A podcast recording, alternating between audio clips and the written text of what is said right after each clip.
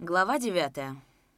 Уже перед вечером Андрей Разметнов распустил работавшую с ним группу содействия с бедноты, отправил со двора раскулаченного Гаева последнюю подводу конфискованного имущества к Титку, куда свозили все кулацкие пожитки, пошел в сельсовет.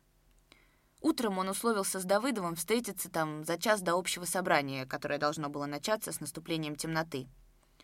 Андрей еще из сенцев увидел в угловой комнате сельсовета свет — вошел, широко откинув дверь.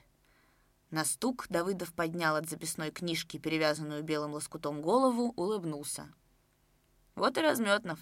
Садись, мы подсчитываем, сколько обнаружено у кулаков хлеба. Ну, как у тебя прошло?» «Прошло. Что это ты?» — обвязал голову. Нагульнов, мастеривший из газетного листа абажур на лампу, неохотно сказал. «Это его титок, занозой. Отослал я тетка к Захарченке в КПУ. «Подожди, сейчас расскажем». Давыдов подвинул по столу счеты. «Клади 115. Есть? 108. Постой, постой!» Встревожно забормотал Нагульнов, осторожненько толкая пальцем колесики счетов. Андрей посмотрел на них и, задрожав губами, глухо сказал «Больше не работаю». «Как не работаешь? Где?» Нагульнов отложил счеты. Раскулачивать больше не пойду. Ну чего глаза вылупил? В припадок вдарить хочешь, что ли? Ты пьяный? Давыдов с тревогой внимательно всмотрелся в лицо Андрея, исполненное злой решимости. Что с тобой? Что значит «не будешь»? От его спокойного тенорка Андрей взбесился, заикаясь в волнении, закричал. «Я не обучен! Я... я с детишками не обучен воевать. На фронте другое дело. Там любому шашкой, чем хочешь, и катитесь вы под розетокую. Не пойду!» Голос Андрея, как звук натягиваемой струны, поднимался все выше, выше, и казалось, что вот-вот он оборвется. Но Андрей, с хрипом вздохнув, неожиданно сошел на низкий шепот. «Да разве это дело? Я что, кат, что ли? Или у меня сердце из самородка? Мне война влилась, а и опять перешел на крик. «У Гаева детей одиннадцать штук! Пришли мы! Как они взъюжались, шапку схватывает, на мне аж волос ворохнулся. Зачали их из куреня выгонять, но тут я глаза зажмурил, ухи заткнул и убег за бас. Бабы по-мертвому водой отливали сноху. Детей, да ну вас в Господа Бога!» «Ты заплачь, оно полегшает», — посоветовал Нагульнов, — ладонью плотно до отека, придавив дергающийся мускул щеки, не сводя с Андрея загоревшихся глаз. «И заплачу! Я, может, своего парнишку...» Андрей осекся, оскалив зубы, круто повернулся к столу спиной. Стала тишина. Давыдов поднимался со стула медленно, и также медленно крылась трупной синевой одна незавязанная щека его — бледнело ухо. Он подошел к Андрею, взял за плечи, легко повернул. Заговорил, задыхаясь, не сводя ставшего огромным глаза с Андреева лица. «Ты их жалеешь. Жалко тебе их. А они нас жалели. Враги плакали от слез наших детей. Над сиротами убитых плакали. Ну, Моего отца уволили после забастовки с завода, сослали в Сибирь. У матери нас четверо, мне, старшему, девять лет тогда. Нечего было кушать, и мать пошла, ты смотри сюда. Пошла на улицу мать, чтобы мы с голоду не подохли. В комнатушку нашу в подвале жили, ведет гостя. Одна кровать осталась, а мы за занавеской на полу, мне девять лет.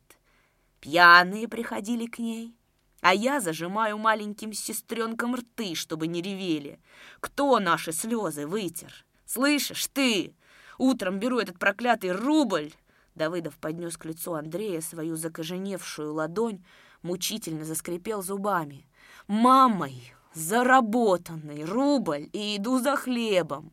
И вдруг как свинчатку с размаху кинул на стол черный кулак, крикнул «Ты! Как ты можешь жалеть?» И опять стала тишина. Нагульнов когтился в крышку стола, держал ее, как коршун, добычу. Андрей молчал. Тяжело, всхлипами дыша, Давыдов с минуту ходил по комнате. Потом обнял Андрея за плечи, вместе с ним сел на лавку, над треснутым голосом сказал. «Эка дурила ты. Пришел и, ну, давай орать. Не буду работать, дети, жалость. Ну что ты наговорил, ты опомнись. Давай потолкуем». Жалко стало, что выселяют кулацкие семьи. Подумаешь, для того и выселяем, чтобы не мешали нам строить жизнь без таких вот... Чтобы в будущем не повторялось... Ты, советская власть в Гремячем, а я тебя должен еще агитировать. И с трудом натужно улыбнулся. Ну, выселим кулаков к черту, на соловки выселим, ведь не подохнут же они. Работать будут, кормить будем. А когда построим, эти дети уже не будут кулацкими детьми.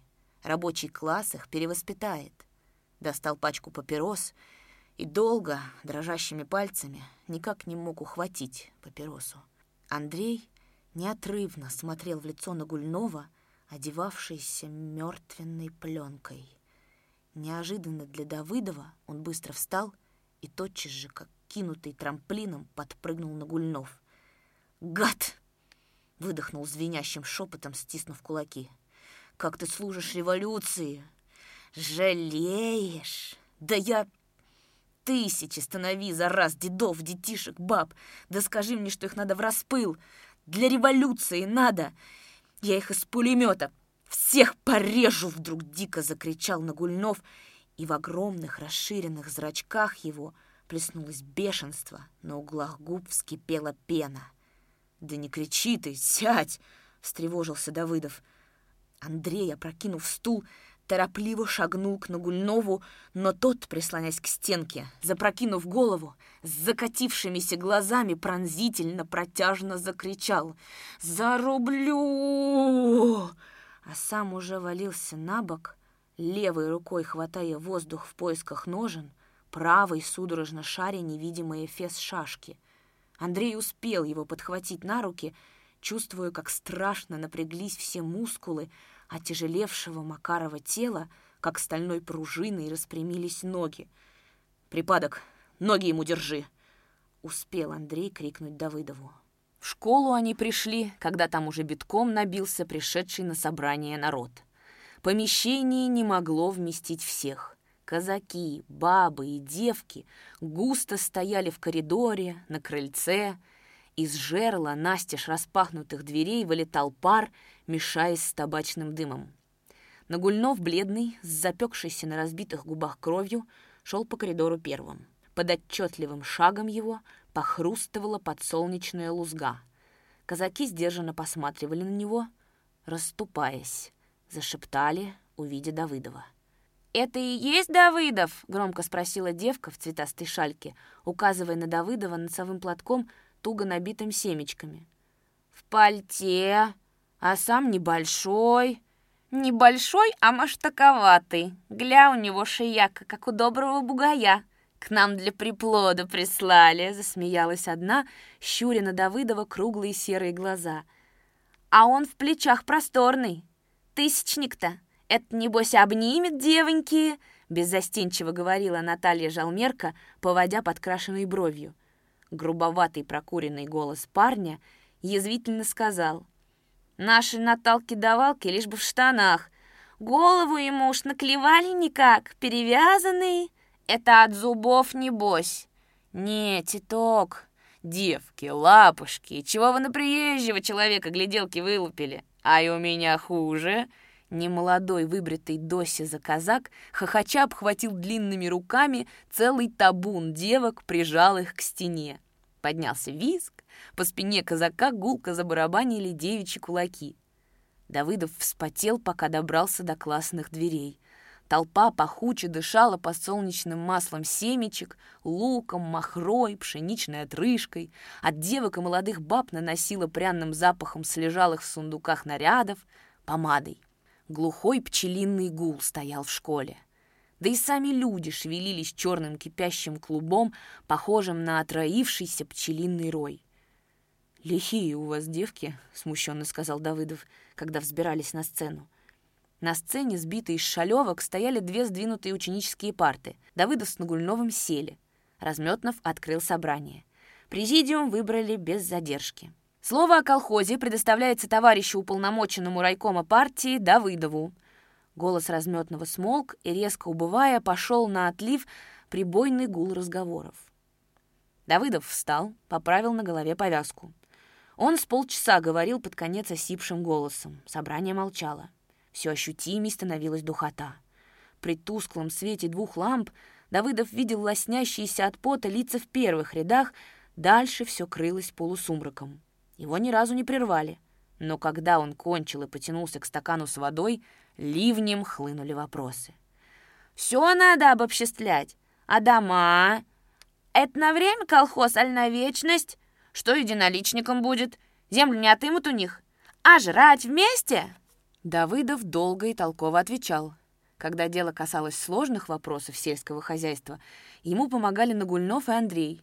Был прочитан примерный устав, но, несмотря на это, вопросы не прекращались. Наконец, из средних рядов поднялся казак в лисьем триухе и настежь распахнутом черном полушубке. Он попросил слова. Висячая лампа кидала косой свет на лисий триух, рыжие ворсины вспыхивали и словно дымились. «Я середняк-хлебороб», и я так скажу, граждане, что оно, конечно, слов нет. Дело хорошее, колхоз. Но тут надо дюже подумать. Так нельзя, чтобы тяп-ляп и вот те кляп. На, ешь, готово. Товарищ полномоченный от партии говорил, что, дескать, просто сложитесь силами, и, и то выгода будет. Так, мол, даже товарищ Ленин говорил.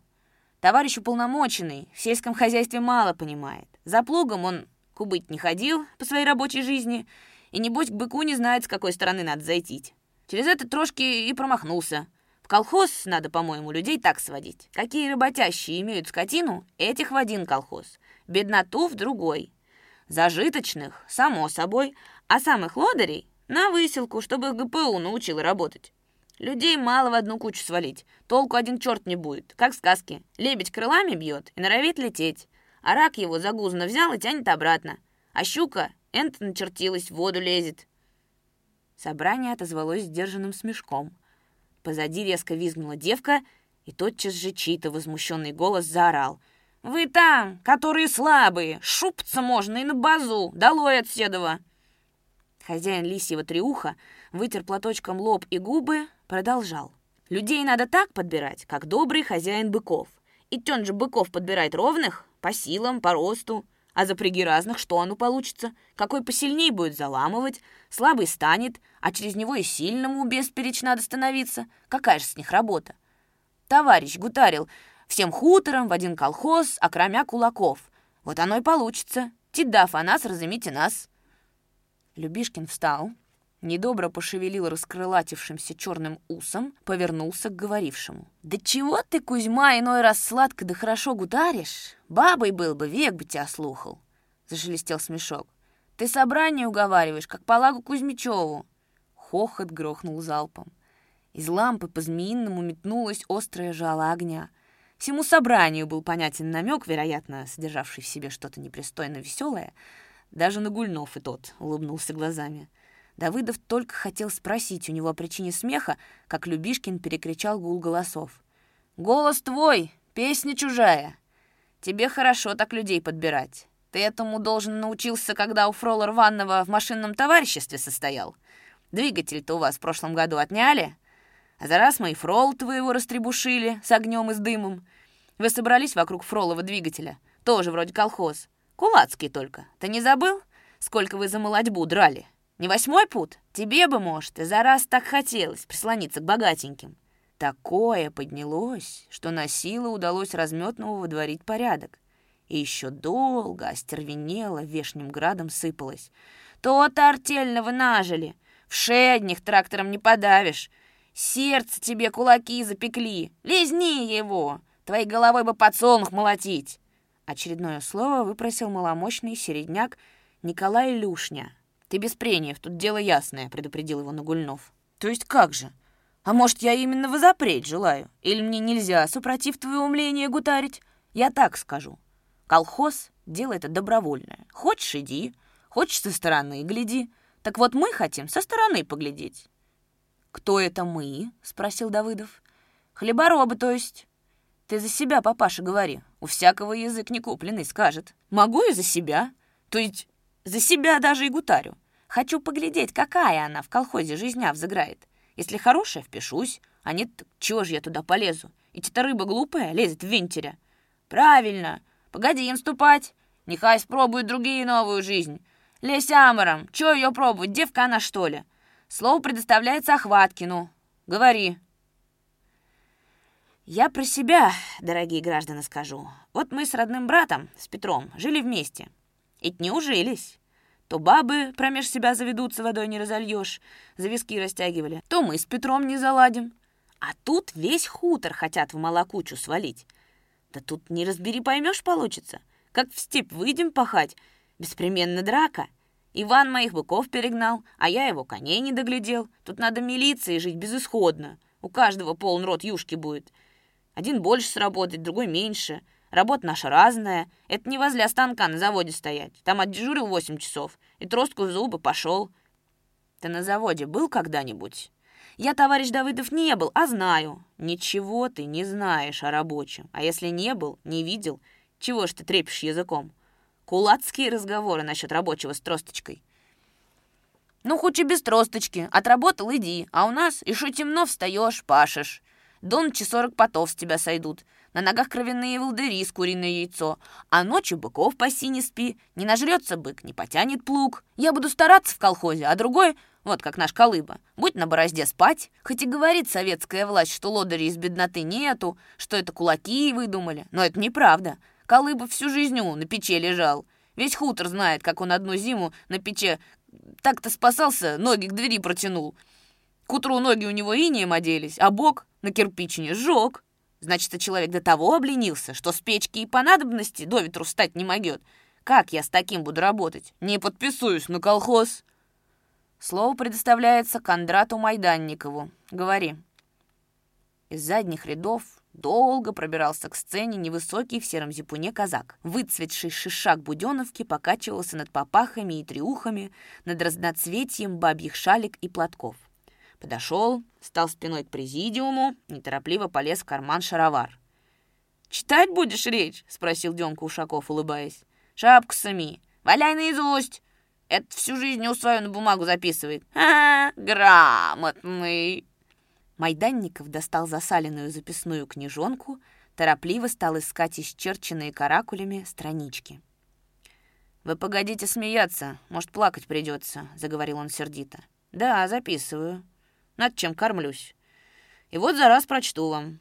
Тут разные были голоса и ни одного путного. Об жизни мало думаете».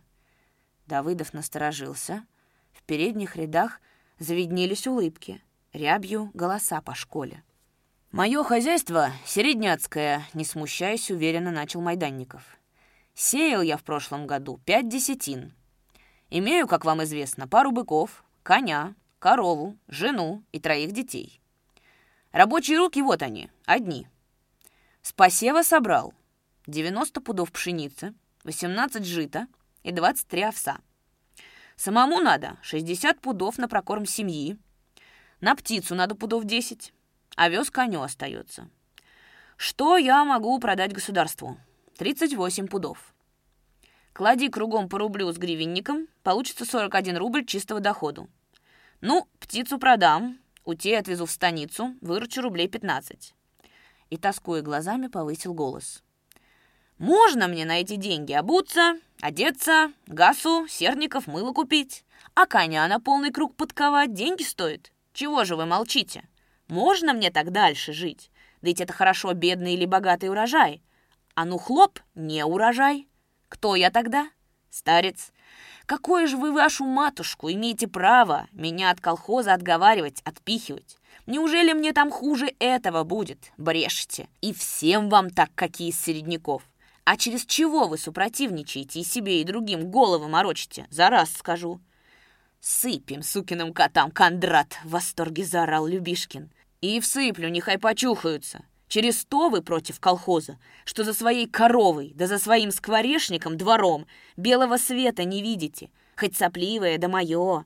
Вас ВКП пихает на новую жизнь, а вы как слепой телок. Его к корове под сиську ведут, а он и ногами брыкается, и головой мотает. А телку сиську не сосать, на белом свете не жить. Вот и все. Я нынче же сяду заявление в колхоз писать и других к этому призываю. А кто не хочет, нехай другим не мешает. Разметнов встал. Тут дело ясное, граждане. Лампы у нас тухнут, и время позднее. Подымайте руки, кто за колхоз. Одни хозяева дворов подымают. Из 217 присутствовавших домохозяев руки подняли только 67. «Кто против?» Ни одной руки не поднялось. «Не хотите вписываться в колхоз?» — спросил Давыдов. «Значит, верно, товарищ Майданников говорил?» «Не желаем», — гундосый бабий голос. «Нам твой Майданников не указ. Отцы-деды жили, ты нас не силуй!» И когда уже замолкли выкрики из задних рядов, из темноты, озаряемой вспышками цигарок, чей-то запоздалый, пронзенный злостью голос. «Нас нечего загонять дуриком. Тебе титок раскровь пустил, и шо можно!» Будто плетью Давыдова хлестнули. Он в страшной тишине с минуту стоял молча, бледнее, полураскрыв щербатый рот, потом хрипло крикнул. «Ты, Вражеский голос. Мне мало крови пустили. Я еще доживу до той поры, пока таких, как ты, всех угробим. Но если понадобится, я за партию, я за свою партию, за дело рабочих всю кровь отдам. Слышишь ты, кулацкая гадина, всю, до последней капли. Кто это шумнул? Нагульнов выпрямился. Разметнов соскочил со сцены, в задних рядах хряснула лавка, толпа человек в двадцать с шумом вышла в коридор, Стали подниматься и в середине. Хрупнуло, звякнуло стекло, кто-то выдавил оконный глазок. В пробоину хлынул свежий ветер, смерчем закружился белый пар. «Это не как Тимошка шумнул, фрола рваного. Выселить их из хутора!» «Нет, это Акимка, тут Стубянского есть казаки. Смутители, изви их жилу, выгнать!» Далеко за полночь кончилось собрание. Говорили и за колхоз, и против, до хрипоты, до помрачения в глазах. Кое-где и даже возле сцены противники сходились и брали один другого за грудки, доказывая свою правоту. На Кондрате Майданникове родной кум его и сосед порвал до пупка рубаху. Дело чуть не дошло до рукопашной. Демка Ушаков уже было кинулся на подмогу Кондрату, прыгая через лавки, через головы сидевших, но Кумовьев развел Давыдов. И Демка же первый съязвил насчет Майданникова. «А ну, Кондрат, прикинь мозгой, сколько часов пахать тебе за порватую рубаху?» Посчитай ты, сколько у твоей бабы. Но-но, а я за такие шутки с собрания буду удалять. Демид Молчун мирно спал под лавкой в задних рядах, по-звериному лежа головой на ветер, тянувший из-под дверей, укутав голову от лишнего шума пола зипуна. Пожилые бабы и на собрание пришедшие с недовязанными чулками дремали, как куры на шестке, роняя клубки и иголки. Многие ушли, и когда неоднократно выступавший Аркашка Минок хотел было еще что-то сказать в защиту колхоза, то из горла его вырвалось нечто похожее на гусиное ядовитое шипение. Аркашка помял кадык, горько махнул рукой, но все же не вытерпел и, садясь на место, показал ярому противнику колхоза Николаю Охваткину, что с ним будет после сплошной коллективизации. На обкуренный ноготь большого пальца положил другой ноготь и хруп Николай только плюнул, шепотом матерясь.